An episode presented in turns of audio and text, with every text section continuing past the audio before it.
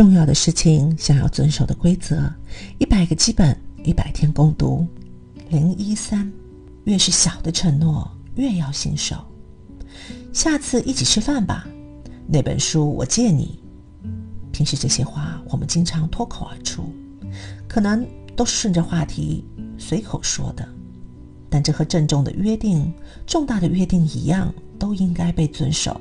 越是不知不觉间许下的模糊不清的诺言，越是小小的约定越重要。不轻视小约定，然后去执行，对方总会欣喜的感到：啊，他还记得啊！原来那不是一句客套。我想传达给对方这种喜悦。我是领羊，陪你活成希望的样子，去到想去的地方。